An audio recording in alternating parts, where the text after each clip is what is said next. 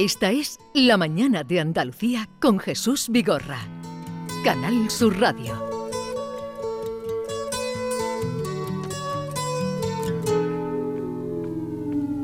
Here comes the sun. Here comes the sun. And I say, it's alright. Little darling, it's been a long, cold, lonely winter. Little darling, it's been like years since it's been here. Esto sí que no se lo esperaban nuestras invitadas. Esto sí que... Podéis, podéis seguir, podéis seguir. Here comes the sun, and I say, it's alright. Pero me estáis dejando aquí, hay nivel, hay nivel. Hemos anunciado que íbamos a hablar de George Harrison, La luz interior de George Harrison, que es el título del libro. Y aquí quienes me acompañan, ya lo conocen, pues Ken, Laura Apasionata, Brooke, eh, Maite, hacen coros.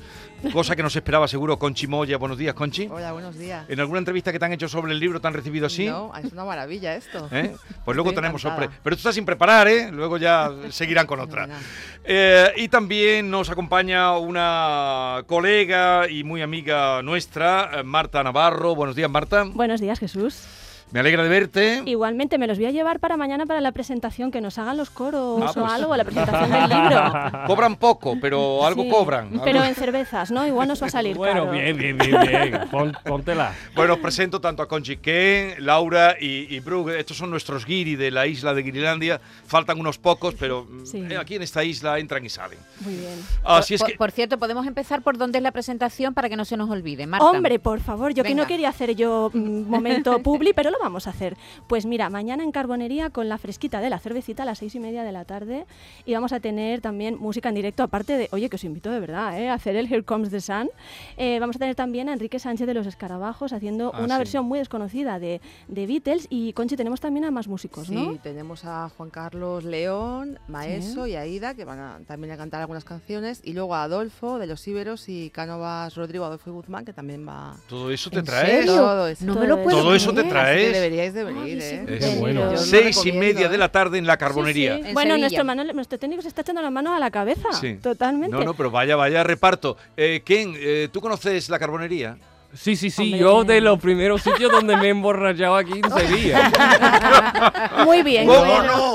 Como ¿Cómo tiene no? que Con ser. todos los guiri en el año 2000, 2001. Aquello, no sé cómo sigue, pero aquello sí que era una isla de guiri. Sí, sí, La sí. carbonería. Estaba así. Eh, ¿Y tú la conoces, Pasionata? Sí, la conozco, pero nunca la frecuenté mucho, la verdad. Fui un par de veces justo para verlo porque el sitio hay que A, verlo. a poco de llegar, supongo. Sí. A poco de llegar a Sí, Sevilla. yo tam- no, en realidad yo creo que fui ya después de un año, un año y medio que estaba acá. ¿eh? Sí, sí. Pero sí, hay que verlo porque hay que verlo, pero era too much giddy for me. Sí.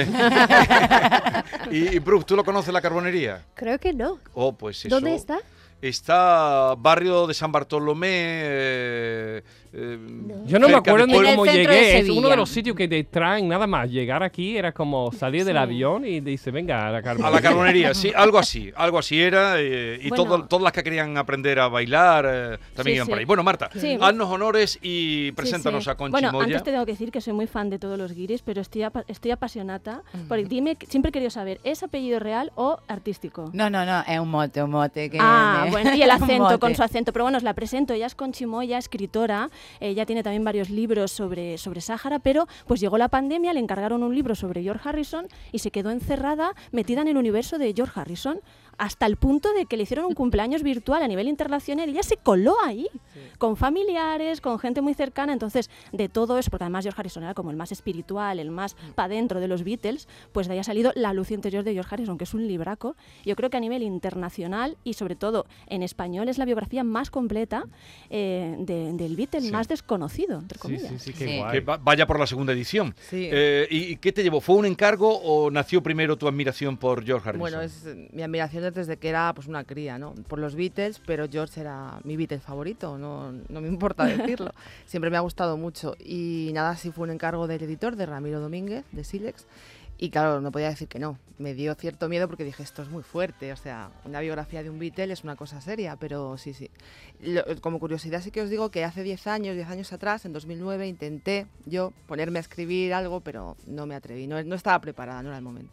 Pero cuando viene el encargo viene la presión ya. Sí, porque date cuenta, nos la pusimos nosotros mismos, porque en el año, mm, en 2021 se cumplía el aniversario, el 20 aniversario de la muerte de George y queríamos tenerlo para entonces. Y menos mal. Ahora nos contarás cosas, pero fue, para la gente que no esté, o todos saben quién es George Harrison, pero eh, fue, esto tal vez no lo sepan, o yo no lo sabía, fue el primer Beatle en viajar a América meses antes de que el grupo lo hiciera y se desatara la Beatlemanía en Estados Unidos. Fue el primero en interesarse por la India y el hinduismo y en introducir elementos de esa cultura en sus composiciones, en su avance de lo que sería después el world mu- music, ¿no? Y también asimismo fue el único Beatle que viajó y vio la meca hippie. O sea que Fue fue, muy el- precursor, o sea, lo que una cosa que caracteriza a George Harrison que no se suele contar es que fue precursor. Lo que pasa es que era tan tímido de alguna manera o no le gustaba destacar, entonces él se quedaba atrás y no, no destacaba esos logros, ¿no? Pero bueno, ahí estaba, ¿no? Bueno, Conchi también fue el primero al que deportaron de Hamburgo. Sí, Por ser gamberro, ser, sí. Bueno, eh, y, y menor, es que se juntaba Vamos a decir, igual quemo un artículo de protección íntima masculina en un cuarto de baño. o sea, Bueno, ¿cuándo? el problema y de lo George es que echaron era, del país. era el más pequeño también y estaba trabajando... Gamberrillo, era gamberrillo. Bueno, sí, gamberros eran todos. eh, Esa fama de buenos chicos, bueno, hay que precisarlo. Pero cuenta algo, ¿qué pasó? Eh, cuenta algo más. De... Sí. Sí, bueno, el tema fue que. Lo que pasa es que eso, eso fue McCartney y Pete Best. Después de echar a George. Ah, le echaron la culpa al, chiqui- al menor de edad, Claro, ¿no? eso fueron Qué ellos. A George realmente le Ingleses echan- tenían que ser, ¿eh? Claro. Por- A George le echan porque es menor de edad y está trabajando de manera ilegal, Ilegal, ¿no? sí. Y luego lo que dice Marta, pues cogieron un preservativo, Mm, eh, mm. lo quemaron como una chiquillada y el dueño del, del local Sí. donde estaban, pues los denunció y bueno, al final fueron todos, fueron todos saliendo de Hamburgo de, de mala forma. Eh, ¿Qué qué pasa con George Harrison? Nacho Parra ha publicado un, un- un disco, Sí. un, un- un libro, ¿verdad? También sí, dedicado a estuvimos George la semana Harrison. pasada en su Eh, presentación. Sí, sí. eh, un, un periodista británico musical muy conocido, Graham Thompson, también ha publicado. ¿Qué, qué pasa con George Harrison? ¿Por qué hay tanto interés Y, ahora la- por él? y las memorias de George, el I'm Me Mine, que ha salido en Exactamente, el, el año pasado, ¿no? el Se año publicaron pasado. en Fue español. justo después del mío. Bueno, porque la gente, ahora mismo hay un boom de literatura musical, por suerte. Sí, que Eso creo que es maravilloso para los que nos gusta la música. Gracias en buena parte a FM que está publicando uno, Sí, eh, FM, maravilloso. Y está saliendo varias editoriales. Yo sí que es un poquito de publicidad, entre comillas. Siles también se está ahí destacando, sacando muy buenos títulos. Contra, Millennium hay muchos. Y entonces George era quizá el menos conocido de alguna forma. Y no había mucho en español. Había una buena biografía de Ricardo Tarazona y... Ricardo Gil y Ah, perdón, Javier y Tarazona. Javier Tarazona, lo he mezclado. Bueno, y, y hablemos de, de tu investigación. Eh, ¿Qué papel jugó eh, Harrison entre dos genios o todos eran genios? Eran todo, Conchi. parece. Yo Muy flipo bien, como... sí, como sí. No Cómo se sé. conectaban, Sí, porque como que qué probabilidad que, tan- que, que, que tantos genios se van a conocer y estar juntos. Sí. Sí. Ahí hay una frase que la, la digo de Lennon que decía que George era un hombre invisibilizado entre dos grandes egomaníacos. Porque ahí Claro. McCartney igual reconoce menos que es un egomaníaco, que lo es, pero yo no tenía problema en decirlo, ¿no? Y George pues hacía un poco también muchas veces de almohada entre, el- entre ellos, de, bueno, el que siempre ponía paz es Ringo, porque bueno, George al final también tenía su carácter, ¿eh? O sea, era un hombre muy tranquilo y muy tal, pero tenía un carácter también fuerte, ¿no? Este humor socarrón y negro de Liverpool, él lo practicaba a tope, ¿no? Entonces, el problema aquí yo creo que tres compositores geniales son multitud. Si dos ya es mucho y era problema, pues él, eh, a ver un tercero, pues era muy, muy complicado, ¿no? De hecho, Pero- consiguió meter veintitantas canciones, ¿no? Un poquito, le daban normalmente dos canciones, en Revolver consigue meter tres. Y, y bueno, pues daros cuenta, por ejemplo, al final, la cantidad de canciones que les tiraron para atrás que o sea, conforman luego prácticamente el All Más Paz, ¿no? Y, y dices, ¿cómo estas canciones, maravillas, no le dicen que no? O sea, ¿qué es esto, no? Y él, como tampoco era peleón realmente en ese aspecto, Sí. era un poco, bueno, pues si me decís que no, él se enfadaba, supongo, y se echaba para atrás. No, un poquito que suene esto. Mm, my lord. I really wanna see you.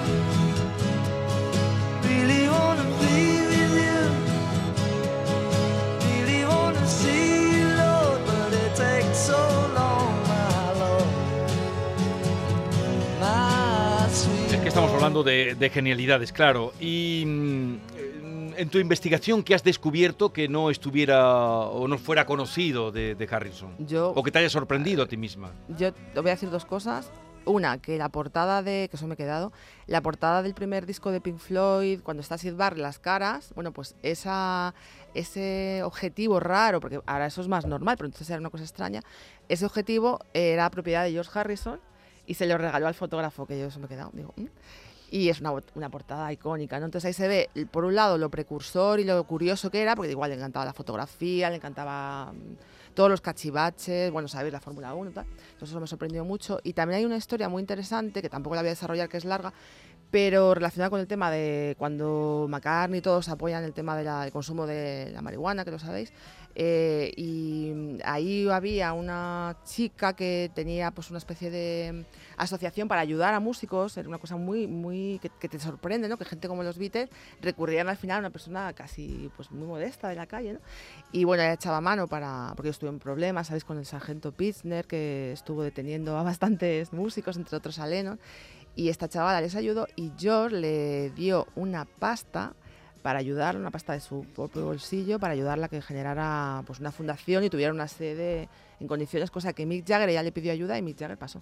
Era, era el más generoso. Era muy generoso, sí. Eh, una de las cosas que cuentas en el libro es su curiosidad, Mm. su inquietud. Total. Le gustaban todo tipo de músicas. Fue productor de los Monty Python. Sí. Era un hombre que. Sí, eh, yo eh, acabo sí. de ver eso. Sí, de sí. La vida de Brian es sí, de... Sí, sí, sí. Sí. eh, y, y, Gracias a él. es decir, una persona que igual se, mm, bueno, descubrió la religión hinduista y se mete ahí con Ravi Shankar y, Sí. y un amante del ukelele también. Sí. Era una persona muy inquieta y, y muy curiosa. muy curiosa y, y se metía a tope, o sea, porque una cosa dices, bueno, me puede dar un flash, ellos tenían contacto con mucha gente, con mucha...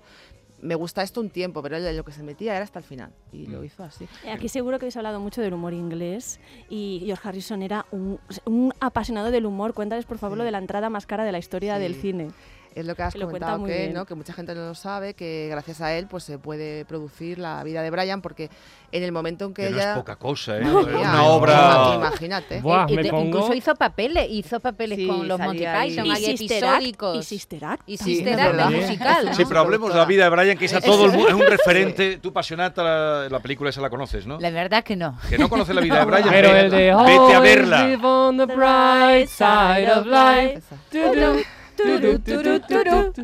¿No has visto? Bueno, voy a casa con una tarea hoy. Tienes que Perdón. Conchi, adelante. Sí, que- nada, pues eh, eh, ya está el, equipo de rodaje en Túnez que iban a rodar allí y de repente pues a un jefazo de la BBC le da por leer el guion y dice, pero esto no se puede rodar y se va a la porra todo. Entonces, eh, pues Eric Idle, que era muy, muy, era el más amigo de todos los Monty Python de George, le, le cuenta el problema y George dice, nada, habla con su socio, eh, al final, bueno, hipotecó su gran mansión, Fire Park y todo, que si le sale mal, Sí, sí. imagina lo que habría pasado. Y cuando le preguntaron que por qué lo hizo, dijo, porque quería ver la película. Por eso dicen que es la entrada más cara de la historia. ¿Sabes que sale? Oye, qué Ken? interesante. En la No, pelíula eh, sale George Harrison. ¿Y qué papel hace? Ese era un cameo. Sí, ¿sabéis un momento que dice, este señor nos presta su monte para que des una charla el sábado? Y se ve un señor así en medio de la multitud, ese es George Harrison. Pero eso tiene mucho mérito, ¿eh? ¿No te suena? No me lo puedo creer. Pasionata. Te tiene Están, que están todos sonar. colgados de Cristo crucificado. Es que la imagen es fuerte, fuerte. Por cierto, en el documental de Peter Jackson, en, en Get Back, hay un momento en el que George Harrison deja a los Beatles. Tienen que ir dos veces a su casa a convencerlo para que vuelva.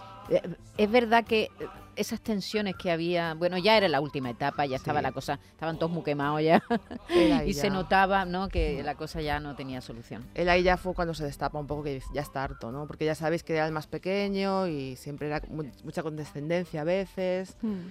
Y mucho y además saber que estaba haciendo que, que era un buen músico, que estaba haciendo cosas mu- muy buenas y siempre que te tiren para atrás las cosas. Claro, si, si tenía talento para hacer esa música es que él sabía de su talento. Sí. Pero en cambio tú cuentas aquí las 24 canciones compuestas por Joe Harrison en su etapa Beatle, dos de ellas le dieron un número uno en la famosa revista Billboard, Mm. eh, que suponen una pequeña parte de lo que fueron sus 40 años de carrera en la música, cuentas. En realidad, cuando los Beatles se separaron, George estaba dando sus primeros pasos como compositor. Por eso es necesario reivindicar su trabajo en solitario, no tan reconocido como en verdad merece. Hmm. Sí, yo creo que le pasa a todos, ¿eh? Eh, siempre nos fijamos en los Beatles, pero los trabajos de todos, y yo también querría decir alguno de Ringo, eh, que le dejamos siempre atrás, aunque no son composiciones suyas, pero Ringo tiene algún disco muy interesante.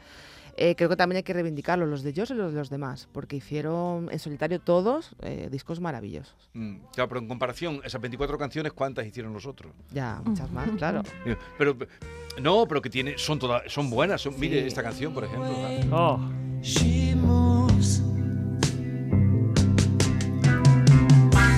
attracts me like no other lover.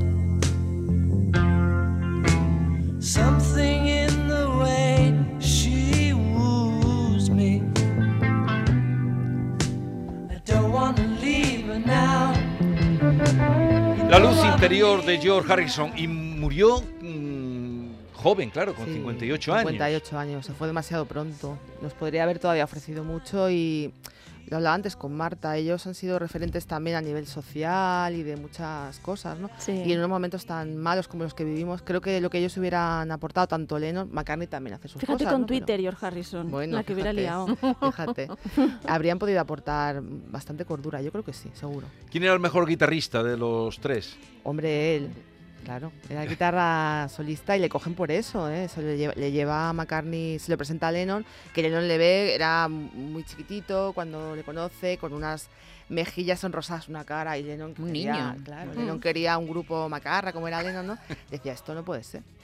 Bueno, vamos a contar, recordar que mañana se presenta con todos esos aditamentos eh, el libro La luz interior de George Harrison en la Carbonería a las seis y media de la tarde. Conchi Moya es la autora, pero también eh, mañana es la presentación.